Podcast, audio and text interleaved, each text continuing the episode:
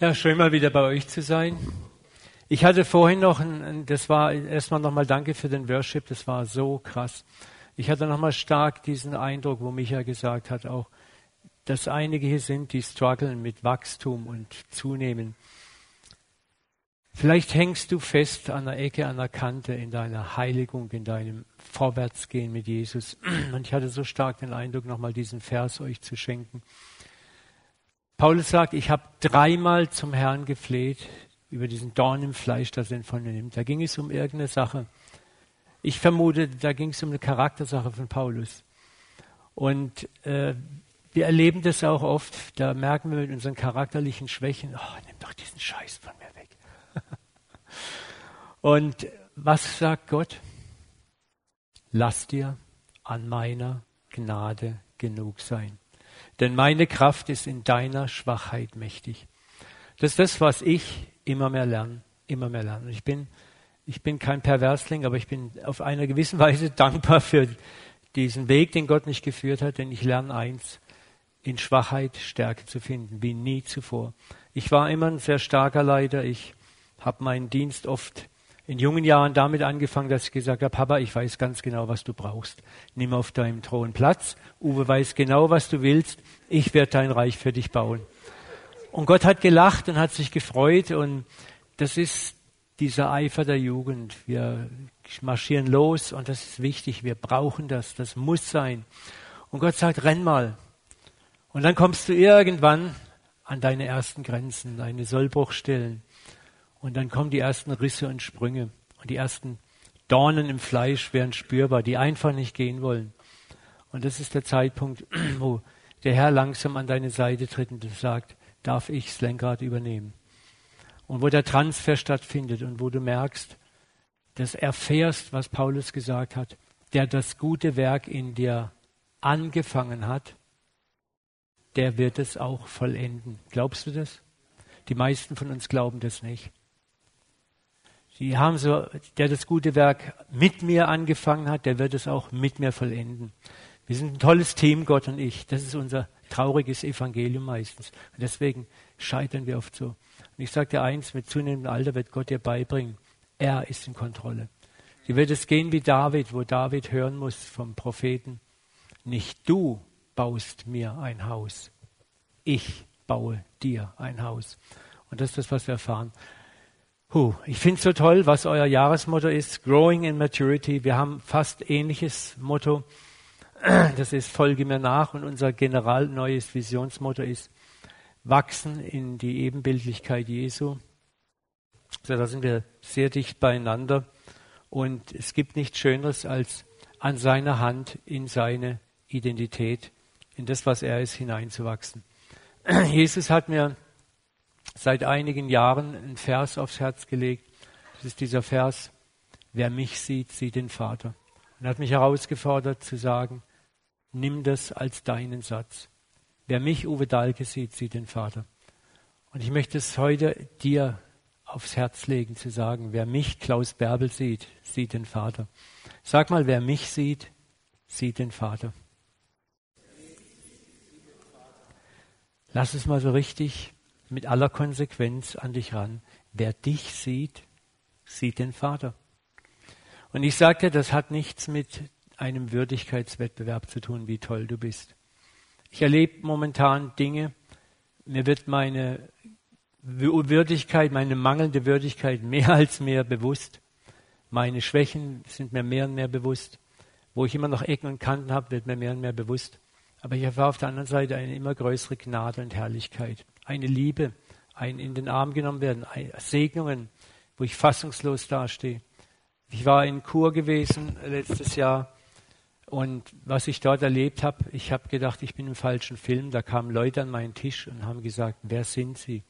Sie strahlen sowas aus und du sitzt da und guckst, ist hier noch jemand am Tisch? Ne? Aber du weißt ganz genau, was, was in dir strahlt, nämlich nicht viel. Es war am Schluss, kam die Klinikpsychologin auf mich zu und sagt, ich muss Sie jetzt kennenlernen. Sag ich, ja, wieso? Sagt sie, es kamen zahllose Patienten zu mir und haben gesagt, da ist ein Pastor unter der Patienten, unter der Klinikgäste. Der macht so gut Seelsorge, ich brauche keine Psychotherapie mehr. Ich hatte mittags, frühstücks, mein Tisch war umlagert mit Menschen. Das Krasse war, die kamen zu mir. Die wussten gar nicht, wer ich bin. Und das, das Oberkrasse war, wisst ihr, ich, wenn ich jetzt sagen könnte, oh ja, ich lese jeden Morgen 30 Quadratmeter Bibel. Jeden Morgen bete ich eineinhalb Stunden und abends nochmal zwei Stunden. Dann hat man das so verdient, ne? so, dann ist die Salbung da. Das ist gar nicht so. Es ist einfach, mir wird immer mehr bewusst, ich bin nichts, im, nicht im negativen Sinne, aber ich bin Asche, ich bin Gold, ich bin beides und der Herr liebt mich in meiner Schwäche. Und das, was ich habe und bin, das wenige, gebe ich ihm hin und sage, hier Papa, mach was draus. Und da möchte ich euch ermutigen, ihr seid auf einem guten Weg. Growing into Maturity. Lerne immer mehr, ihn ans Lenkrad zu lassen. Ich möchte heute mit euch über, da haben wir schon Herzensdemut und Sanftmut, Attribute gelebter Nachfolge. Mal ein bisschen, ein paar Gedanken austauschen. Ich knöpfe jetzt meine Uhr mal ab weil Micha mich gebeten hat, auch mich an die Zeit zu halten. Das ist sehr weise. Wir machen das seit neuestem auch bei uns. Sogar wir Pastoren sind so Langschwätzer. Ich möchte beginnen mit einem Ausspruch der Wüstenväter. Das ist eine Bewegung in der, vom dritten bis ins achte Jahrhundert in der niedrigen Wüste Ägyptens, die unglaublich das europäische Mönchstum beeinflusst hat, die geistliche Prägung beeinflusst hat, die waren unglaublich nah an Jesus dran und die hatten eine unglaubliche Weisheit, äh, die, von der wir heute noch enorm profitieren können. Die alten Väter der Wüste ermutigten ihre Jünger, alles an Kraft und Energie dran zu setzen, Gott und sein Herz kennenzulernen während viele andere Bewegungen das rechte Tun betonten. Hör genau hin. Es gibt zwei Wege. Ne? Du kannst, ich kann euch ein Jahr lang lehren, wie man guter Christ wird, was man alles tun muss. Tu dies, tu das, tu jenes, tu dies und dann hast du deine To-Do-Liste. Oder ich kann dir sagen, lern den, für den du etwas tun möchtest, kennen. Werde überwältigt von ihm. Werde überwältigt von seinem Wesen von seiner Liebe und seiner Gnade. Und dein Tun fließt von ganz allein aus, dem, aus der Beziehung heraus. Ne? Stell dir vor, du heiratest und zum Geschenk an deiner Hochzeit kriegst du so ein dickes Buch, eine To-Do-Liste, was du alles zu tun hast. Und das liest du jeden Morgen. Welch tolle Beziehung. Ne? Das kann ja ganz gut klappen, ne? aber äh, die Beziehung sollte aus dem Herzen fließen, aus unserer Liebe füreinander. Und sie haben ihren Jüngern immer wieder gesagt, bleib nicht stehen beim Willen Gottes für dich, was Gott will von dir. Lass nicht ab, bis du Gott selber gefunden hast, sein Herz. Denn Gott alleine genügt, er will sich dir schenken.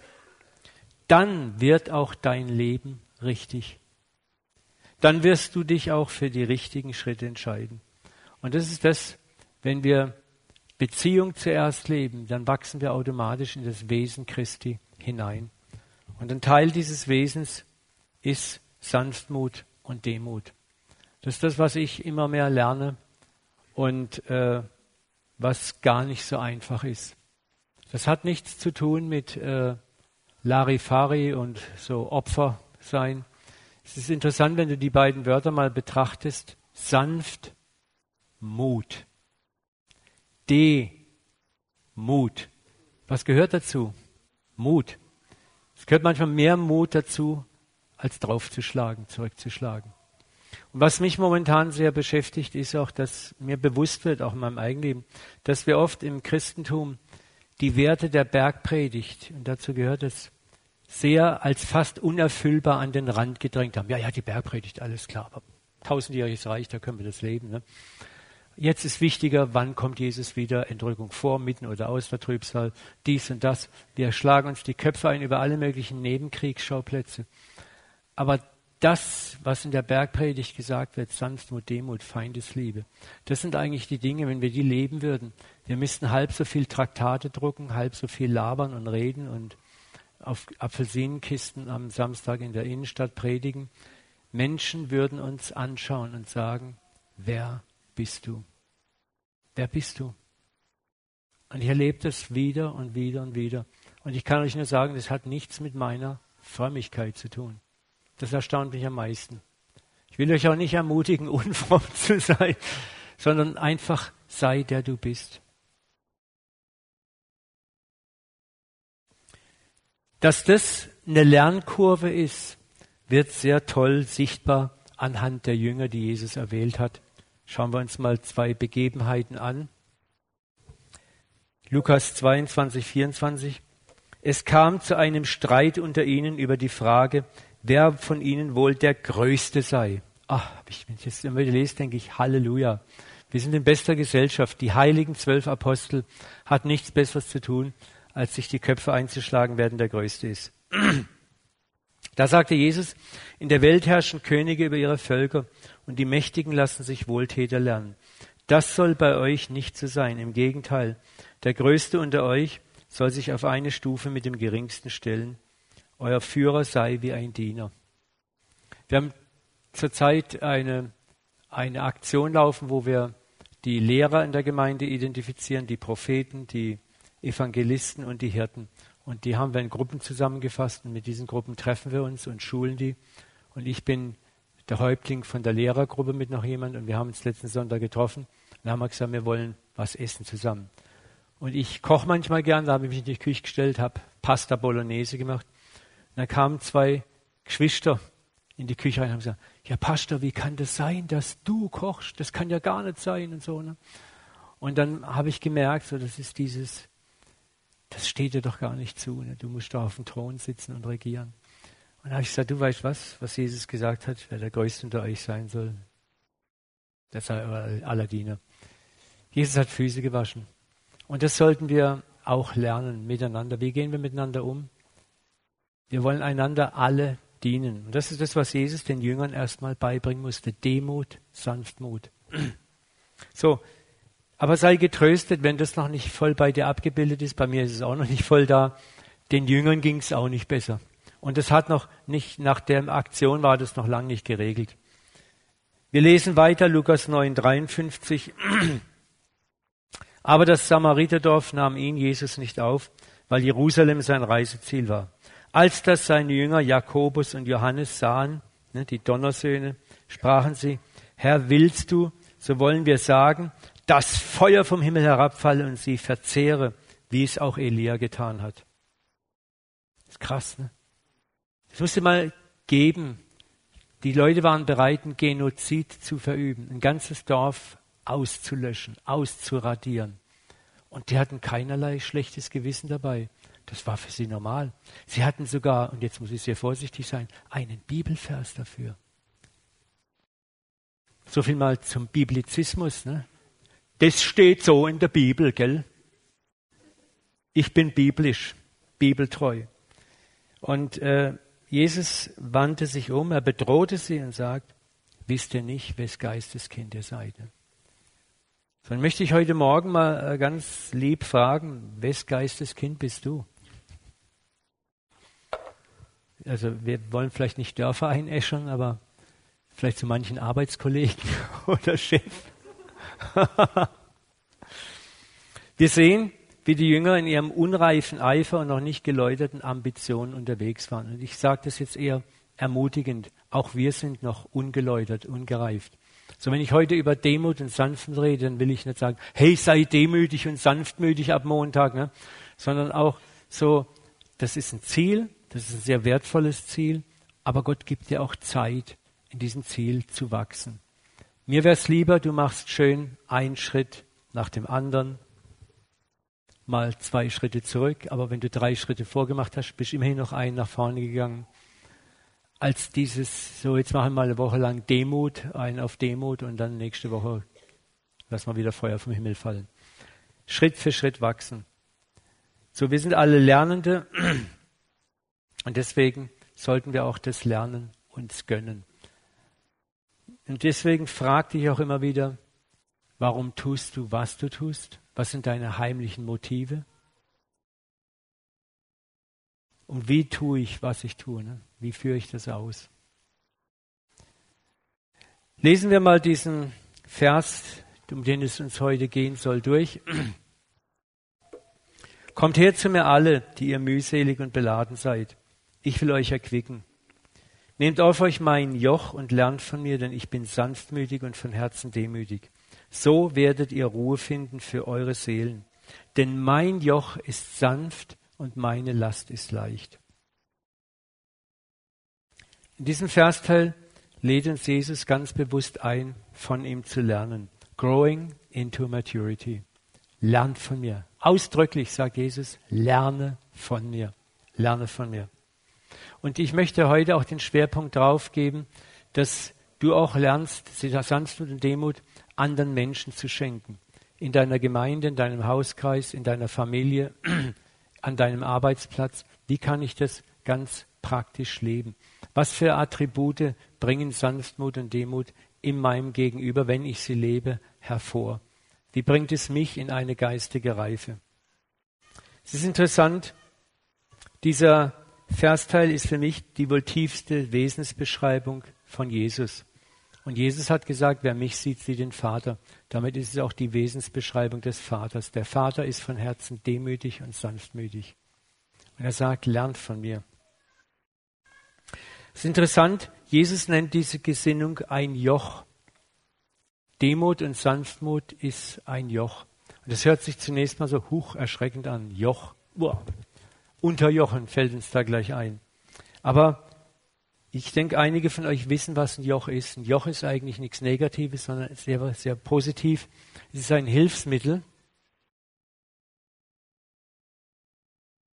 Ups, ja, da haben wir das. War ein bisschen verschoben. Ein Joch, da seht ihr ein Rinderjoch und ein menschliches Joch. Was macht ein Joch? Es verteilt Lasten gleichmäßig auf der Schulter des Tieres. Oder jetzt hier seht ihr da so einen, einen Kuhbauern, der so riesige Kuhglocken schleppt. Ne?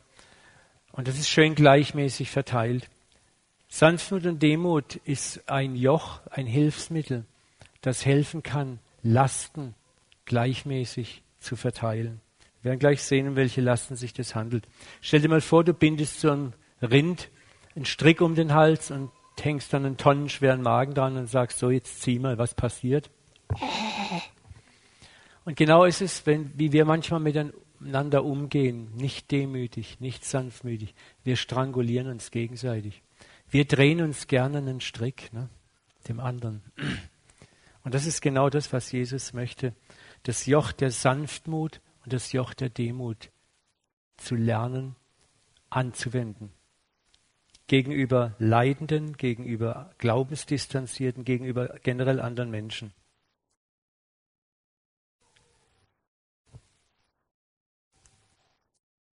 Schau dir mal das Bild an. Die beiden. Das Joch der Sanftmut und Demut und Barmherzigkeit, nämlich korrekt angewendet, hilft zum Beispiel einer Person, die wir vielleicht zu korrigieren haben.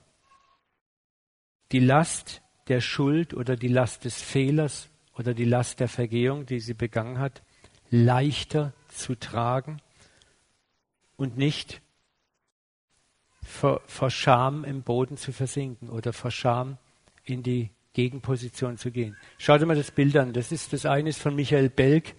Ich liebe den Künstler, ist ein US-amerikanischer Künstler, hat Hammerfotos, müsst ihr mal googeln. Wie Jesus mit dem SS-Offizier geht. Er trägt seinen Sturmrucksack, sein Sturmgewehr und er redet mit ihm. Die ganze Körpersprache ist eine Sprache der Offenheit, der Annahme.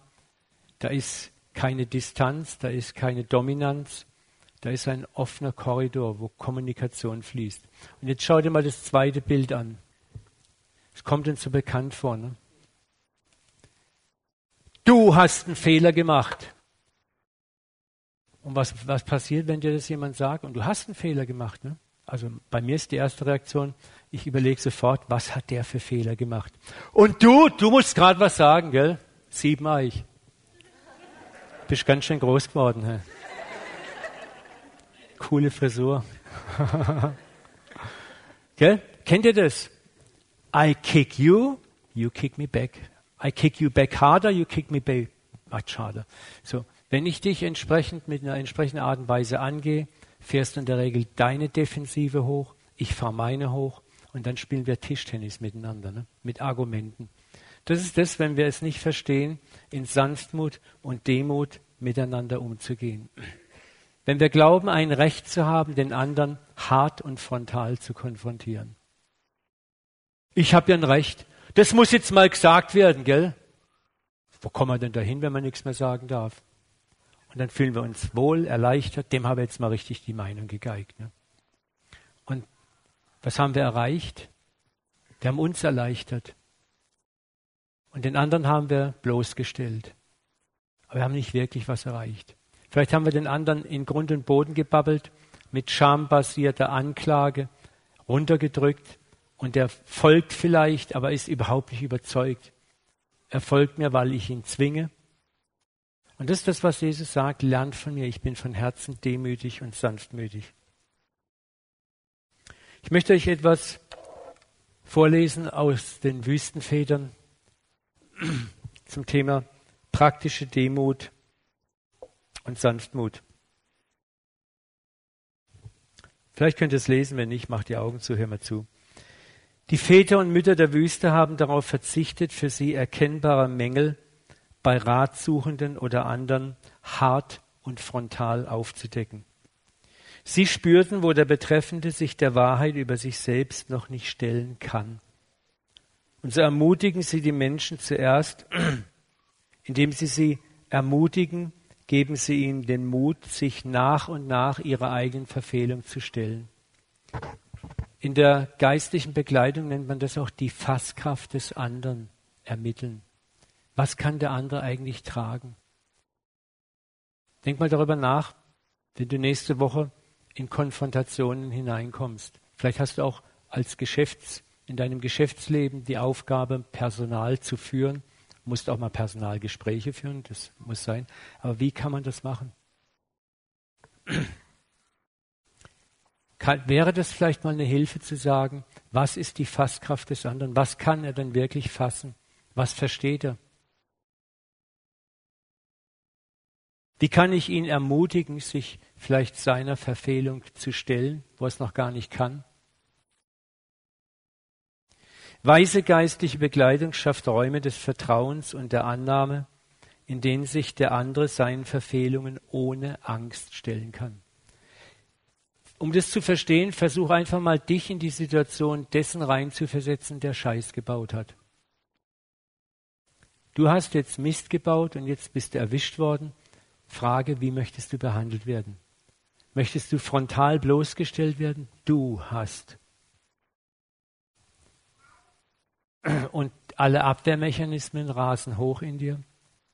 Obwohl der andere recht hat, aber da ist die Scham, da ist diese Furcht, da ist dieses vielleicht schon in der Vergangenheit so untergebuttert worden.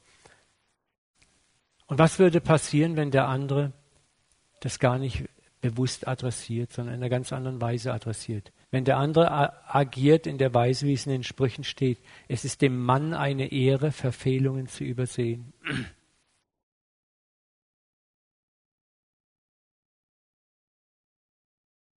Zu sagen, ich muss das jetzt nicht gleich adressieren. Ich warte auf einen besseren Moment oder ich guck mal, wie kann ich das meinem Kind angemessen sagen. Das braucht Geduld beim geistlichen Begleiter. Gerade dann, wenn der andere seine Schuld noch nicht einsehen, akzeptieren kann. Demut, Sanftmut, lernt von mir. Aua. Es braucht den Glauben, dass Gott den Bruder und die Schwester nicht aufgibt. Siebenmal, siebzig Mal. Autsch! 490 Mal am Tag vergeben. Habt ihr euch jemals schon mal gefragt, warum Jesus auf so eine verrückte Idee kommt? Nicht motzt ist genug gelobt. Sieben mal siebzig ist für die meisten von uns, das ist jenseits von Gut und Böse. Das, hast, das ist im tausendjährigen Reich vielleicht mal dran. Ne? Aber es ist hier dran. Jesus sagt, das, das brauchst du, weil du so lange brauchst zum Kapieren und Lernen. Als ich das begriffen habe, ist mir ein Zentnerlast vom Herz gefallen, weil ich gemerkt habe, es gibt Charakter-Issues, an denen arbeite ich wirklich verdammt hart und ich komme einfach nicht voran. Und ich brauche jeden Tag zum Papa zu kommen und zu sagen, es hat wieder nicht geklappt. Und er sagt, streichel, streichel, hier ist Gnade, steh auf, Krone gerade rücken, weitergehen. Hinfallen, aufstehen, Krone gerade rücken, weitergehen. Siebenmal, siebzig Mal, 490 Mal. Ein guter geistlicher Begleiter muss sich auf die innere Fasskraft des anderen. Ich muss mal gucken.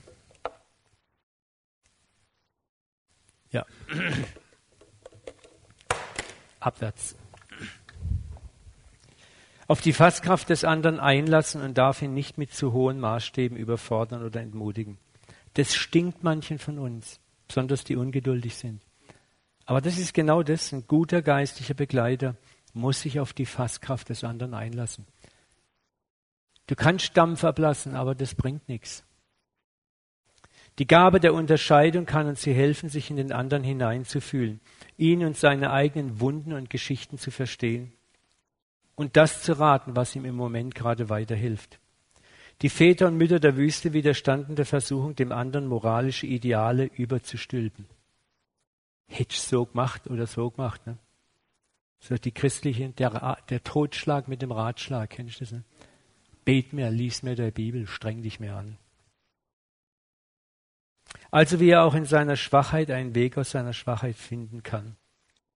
Wäre es nicht schön für uns alle, daraus geduldig zu lernen und so das Wesen unseres Vaters zu spiegeln und uns gegenseitig zur Auferstehung zu helfen, wo wir noch tot sind. Zitat Ende. Ich denke hier an die samaritanische Frau am Jakobsbrunnen, wie Jesus sie äh, adressiert hat. Es ist zum Beispiel, ne, er sagt, es kommt an den Brunnen, man muss die Vorgeschichte sehen. Er kommt als Jude an den Brunnen, spricht eine Frau an, die in der Mittagshitze da war, wo eigentlich klar war, warum die in der Mittagshitze da war, weil sie morgens bei den reinen, lieben, netten, frommen, moralisch hochstehenden Frauen nicht gesehen werden wollte, weil sie ein Flittchen war. Und Jesus, der fromme Rabbiner, spricht sie an. Das war schon, ups. Dann bittet er sie um Wasser. Das war noch mehr, ups. Also er kommt erstmal in seiner anfänglichen Begegnung, geht Jesus erstmal richtig unter ihr Level. Also er kommt nicht hier, ich bin der Rabbi und der Jesus, sondern er kommt in Demut und Sanftmut. Was passiert ist, die Frau hat jetzt Vertrauen. Da ist eine Beziehungs-, eine Herzensebene hergestellt. Jetzt wird Jesus clever. Er sagt, ruf mal deinen Mann her. Die Frau sagt, ich habe keinen Mann. Jesus sagt, Du hast richtig gesagt, ich habe keinen Mann. Fünf Männer hast du gehabt und der, den du jetzt hast, ist nicht dein Mann. Du hast die Wahrheit gesprochen. So, das kommt jetzt nicht so moralisierend rüber, sondern da ist eine Ebene da. Und das kommt jetzt eher so beiläufig. Und die Frau ist mehr erstaunt über das, was der Mann hier zu sagen hat. Dann ließ die Frau ihren Wasserkrug stehen rannte in die Stadt und das ist interessant und sie spricht zu den Leuten, die sie eigentlich gemieden hat. Jetzt läuft sie in die Stadt zu den Menschen, sagt, kommt und seht einen Menschen, der mir alles gesagt hat, was ich getan habe. Hey, normalerweise versteckst du doch deine Sünden. Sie geht jetzt in die Stadt und sagt, guck mal, diese Demut, diese Sanftmut hat sie sogar mutig gemacht, vor den Menschen, vor denen sie sich eigentlich versteckte, zu sagen, ich bin der ich bin, aber da ist einer. Der hat mir gesagt, wer ich bin, aber der hat mir nicht nur gesagt, wer ich bin, der hat Wasser des Lebens für mich. Das ist eine Geschichte, diese Geschichte aus einer ganz anderen Ecke gelesen. Schaut, ob dieser nicht der Christus ist. Die ganze Stadt ging hinaus und hörte zu. Das ist das Wesen Jesu. Stell dir mal vor, hier, du hast richtig Mist gebaut und weißt es auch. Guck mal die beiden Bilder an. An wen würdest du dich wenden, über, über deine Probleme zu reden? Ne? Gar keine Frage. Bestimmt nicht diesen feuerspeienden Prediger, sondern da ich mag das Bild mit den beiden. Ne? Der eine ist wohl schuld, dass der andere eine verletzte Birne und einen gebrochenen Arm hat, aber er nimmt ihn in den Arm.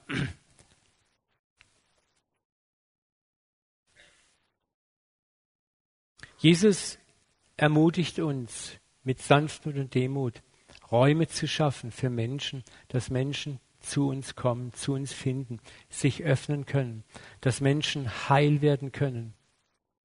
Ja? Ich möchte euch noch einen Vers zeigen, der mich auch sehr begeistert, wo ich sage, das könnte so ein Motto sein. Ich muss gucken, das ist irgendwas ein bisschen durcheinander gedüdelt. Egal, ich lese ihn einfach vor. Lukas 15, 1 bis 2.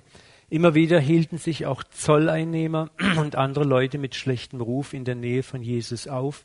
Auch sie wollten ihn hören. Hallo, sind heute Morgen Zolleinnehmer und Leute mit zweifelhaftem Ruf hier im Gottesdienst? Merkt ihr was? Das ist, das ist so krass. Ich habe gesagt, stellt euch mal vor, unsere Kirche wäre der Ort, der genau die Menschen anzieht.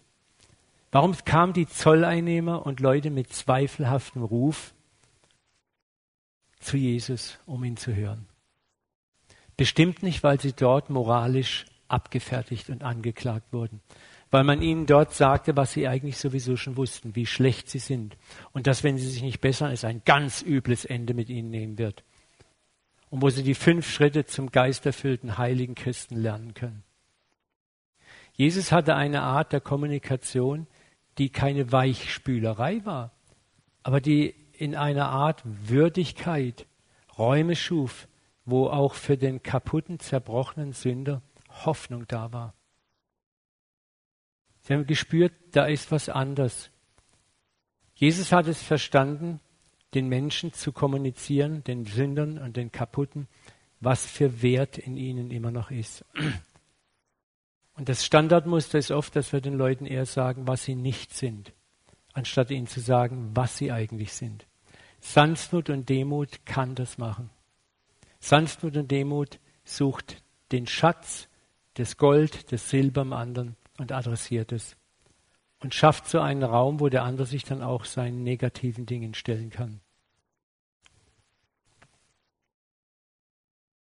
Ich höre immer wieder die Stimme der Leute, die sagen, ja, Uwe, das ist ja alles gut und schön, aber wir müssen Liebe, Sanft und Demut auch ausbalancieren.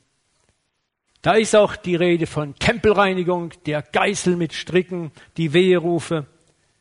Und wenn ich mir diese Leute betrachte, sorry, muss ich einfach sagen, das sind die Leute, die sind bis hierher voll mit Bitterkeit, Groll und eigenem Ärger. Die eigentlich nur ihren Groll und Ärger, ihren Zorn weiter beheimaten möchten und sich nicht ändern wollen.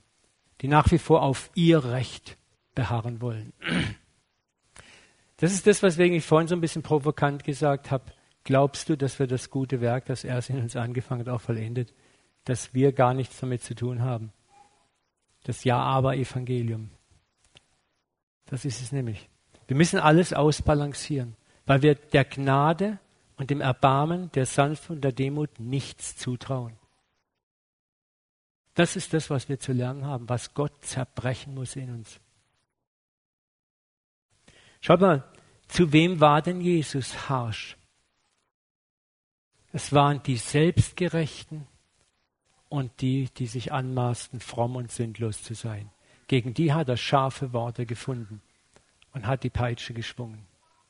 Aber gegen die echten Hardcore-Sünder war alles andere.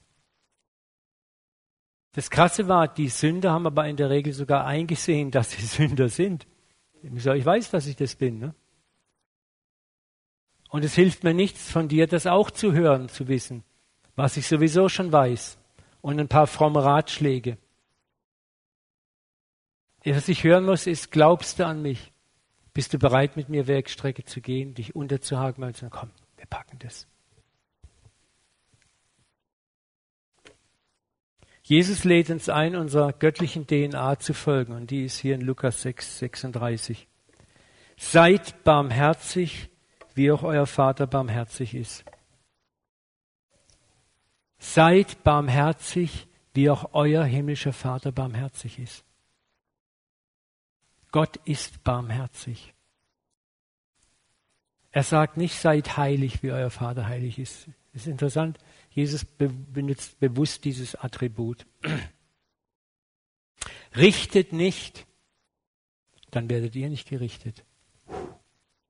Je mehr du dir bewusst wirst, wie viel Dreck du am eigenen Stecken hast, umso schöner wird dieser Satz für dich. Umso leichter fällt es dir, den anderen nicht zu richten. Verurteilt niemand, dann werdet ihr nicht verurteilt. Je mehr du begreifst, wo du noch festhängst, umso schwerer fällt dir es, den anderen zu verurteilen. Sprecht frei, dann werdet ihr auch freigesprochen werden. den anderen auch von den legalen Konsequenzen seines Unrechts auch mal freisprechen, zu sagen, ich verzichte auf mein gutes Recht, ich verzichte auf Wiedergutmachung, ich verzichte auf das, was mir zusteht, was immer es auch ist. Und vielleicht bist du auch mal in einer Situation, wo du dankbar wärst, wenn dein Opponent sagt, ich verzichte auf Wiedergutmachung.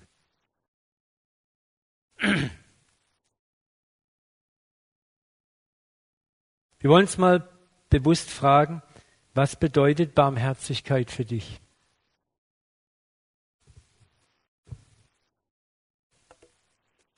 Kannst du dir eine Situation vorstellen, in der du Barmherzigkeit brauchst oder sie dir gerade wünscht? Oder bist du vielleicht gerade in einer Situation drinnen, wo du Barmherzigkeit brauchst?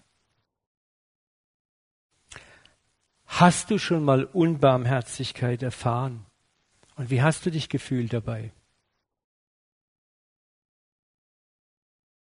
Und gibt es aktuell Menschen, denen du mit Barmherzigkeit begegnen solltest, wo du aber auf dein Recht beharrst?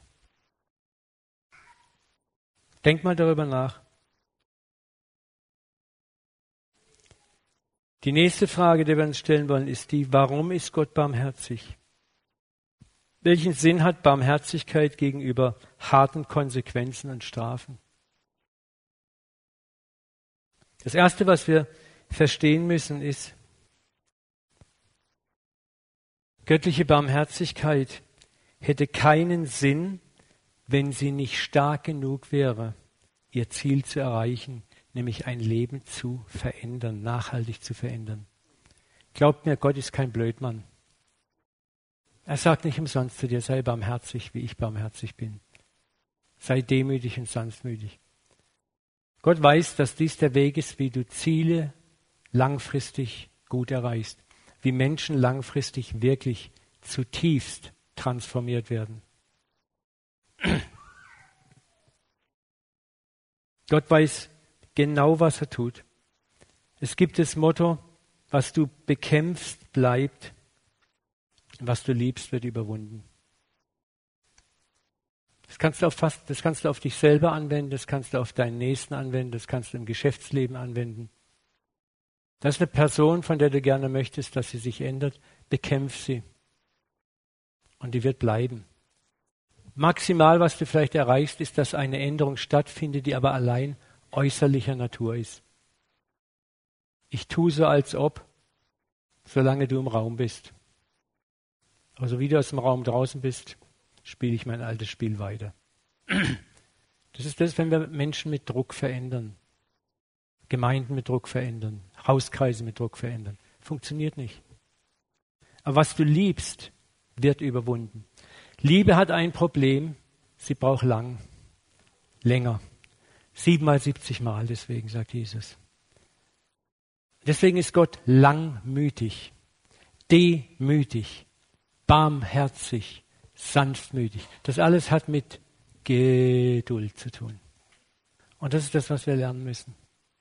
Das ist das, was uns auszeichnen könnte gegenüber der Welt, wo die Welt spürt, wow, da ist was in deinem Wesen, das zieht mich magisch an.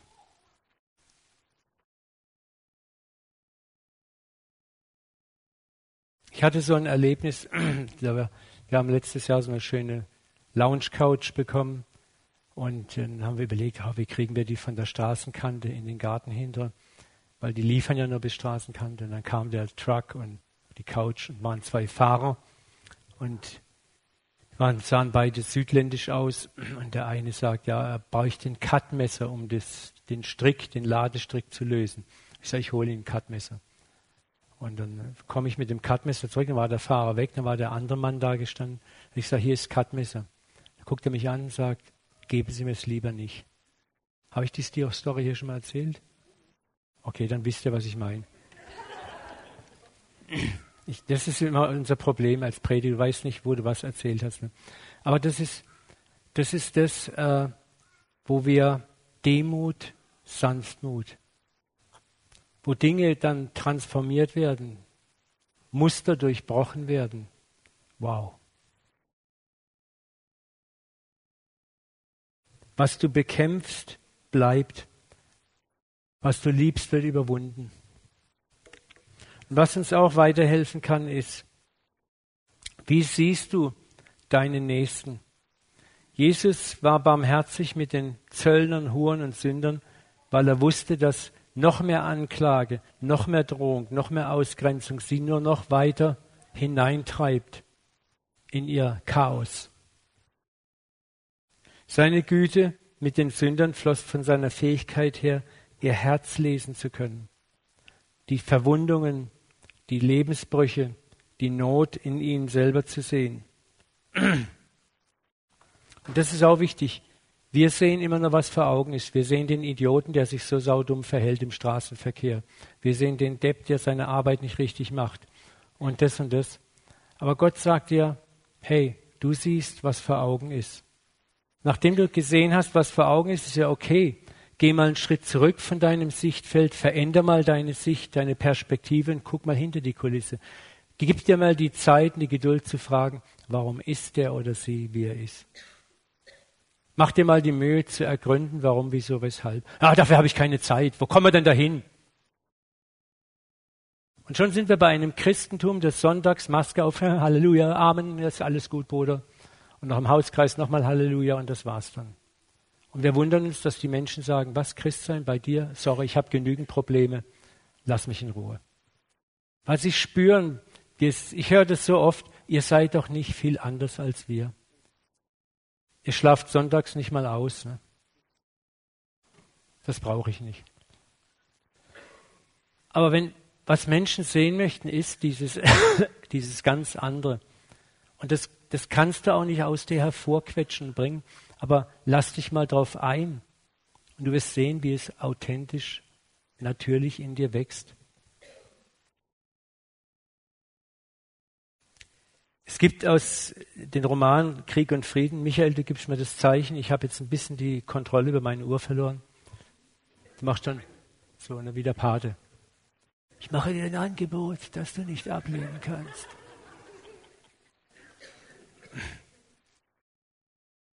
Ein Urteil hängt davon ab, wie tief ich in den anderen hineinsehe, wie willig ich bin, die Geschichte der Zerbrochenheit des anderen zu sehen und mich darauf einzustellen, auf die Fasskraft des anderen einzustellen, zu sagen, ich arbeite mit dir.